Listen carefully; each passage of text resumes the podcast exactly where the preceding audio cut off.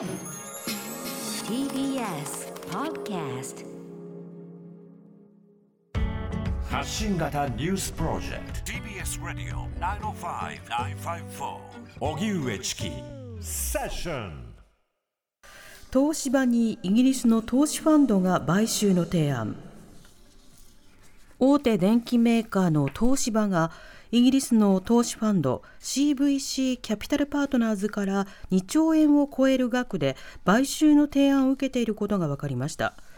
東芝は2017年2期連続の債務超過に陥った際およそ6000億円の増資を受け上場廃止の危機を免れましたがその際受け入れた大株主の投資ファンドと株主総会の運営などをめぐって対立が続いていました。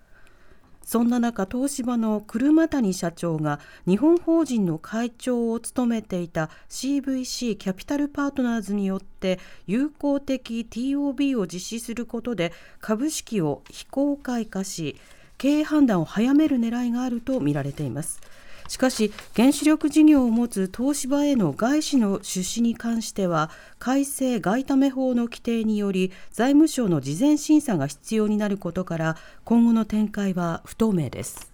ではイギリスの投資ファンドが東芝に買収提案こちらのニュースについてジャーナリストの大西康之さんに伺います、はい、大西さんこんにちは。はいこんにちは。お願いします。お願いいたします、はい、さて東芝はい東芝をめぐるこの経緯えー、この投資ファンドの動きなど含めて教えてください。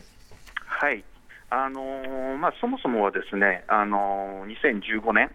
えー、にあの不正会計が発覚したというところから東芝問題って始まってるんですけれども、はい、あのまあ、その不正会計ですね、あの利益を水増しして、えー、計上してましたと、えー、これをなんでやったかというと、アメリカのその原子力、えー、機器のメーカー、ウェスティングハウスっていうのをね、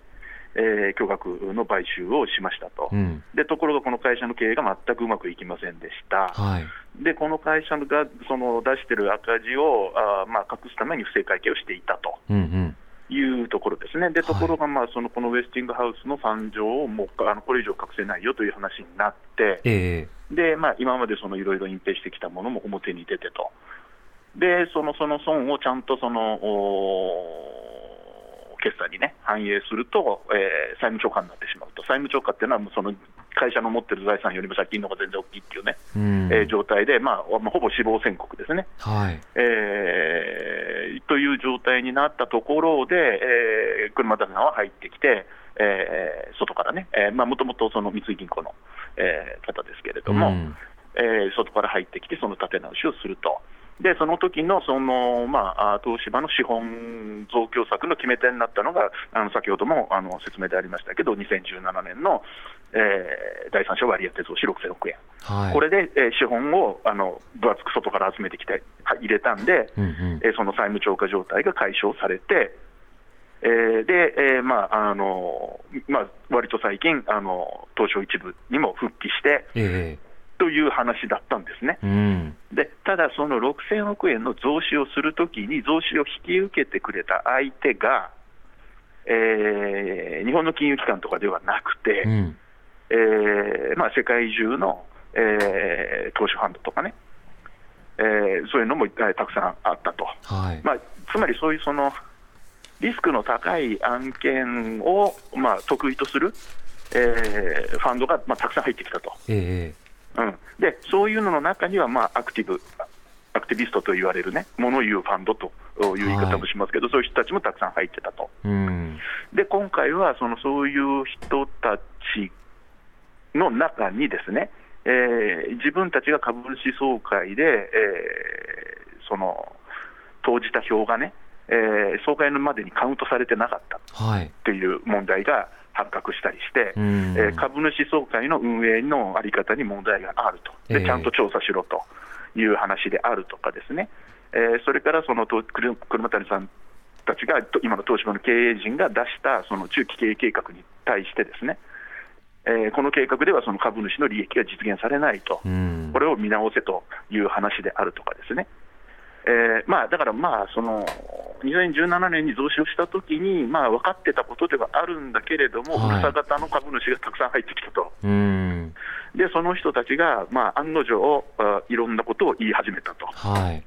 えー、で、えーまあ、その株主総会というか、東芝の経営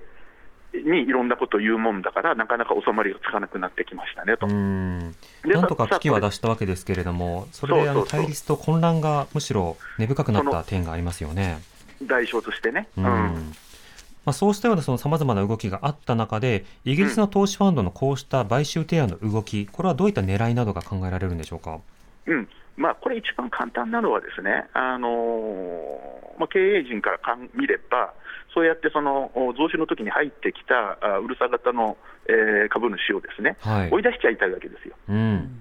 でそれ追い出す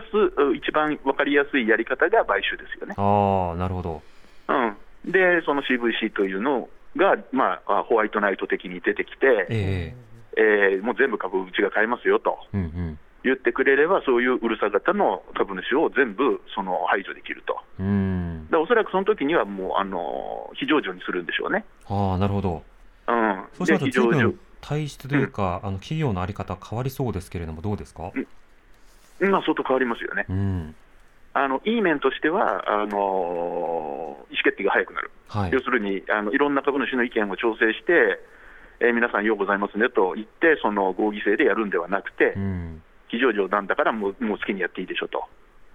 あいうことで、そのボンパンパンパンとあの手を打って、はい、えー、一気にその再生させるみたいなことはやりやすくはなります。えー、ただ一方で、その経営の透明性みたいな話で言うとですね、えーまあ、その上場企業ではなくなってしまうわけなので、情報開示とかもあまり、えー、しなくなると。そうすると、まあ、世の中からは東芝という会社の中で何が起きてるかっていうのは分かりにくくなりますよねと。そうですねでその東芝のようなそのインフラ、あ幅広い事業をやってる、えー、企業がそそういうことでいいのかと、はいうん、そそこは問題としてありますね。うん。あのこうした報道などを受けて、その市場の方は、これは歓迎ムードなんでしょうか、ストップ高ということになってますけれども、この動きはいかがでしょうか、うん、うん、まあ、それこそ先ほどの話、2兆円っていうお金が入ってくる、はい、っていう期待がありますからね。えーまあ、その要するに買収するときに、その他の株主がそれでいいですよと、売る売るだけのプレミアムをつけてくるわけですよね。えー、とということは、まあ、高く売れるぞということなんで、その,、まあ、その期待感から株価が上がると、うん、いうことですね。なるほど。あのただ、この動きの中で気になるのが、先ほども話が出てきたその原発事業ですね、これ、外資に買収されるということになるのか、今後はどうなるのか、いかがでしょうか？うん、あのその辺がね、あの今の改正外為法っていうやつが多分引っかかってくると言われてるんですけれども、はい、あのまあ、ナショナルセキュリティに関わるような事業ですね、えー、えー、そういうまあ原発であるとか、えー、軍需軍需産業であるとかね、えー、安全保障に関わるようなところの事業をやっている会社は、その外資を入れの規制があるわけですよ。うん。で、まあ、そこに引っかかるんじゃないかっていうのは言われてますね。うん、なるほど、うん、あの特にこのあたりについては、その政府も、まあ、官房長官のコメントして注視をしているということですけれども、あの今後の動き、うん、大西さんの注目、どうでしょうか？今後の動きはね、ただまあ、その今、いろんなそのアクティビストがこういろんなことを言い出して、収拾がつかなくなってきて、はいえーまあ、それを車谷さんが収めきれなくなってると。でこれ、実はそのさっきもあったけど、その車谷さんと CVC って車谷さんのそのあの前いた会社なんですね。うんうん、なので、そのまあ気心の知れた CVC をそのホワイトナイトに使って、そういうものを一掃しようと。えーまあ、だからとにかく非常上化っていうのが先にあるんじゃないですかね。うんなるほど、うん、その先の動きもまた見ていきたいと思います。大西さん、うん、お時間となりました。ありがとうございました。ありがとうございました。はい、はい、どうもありがとうございました。ジャーナリストの大西康之さんに伺いました。TBS Radio 荻上チキセッション Five four.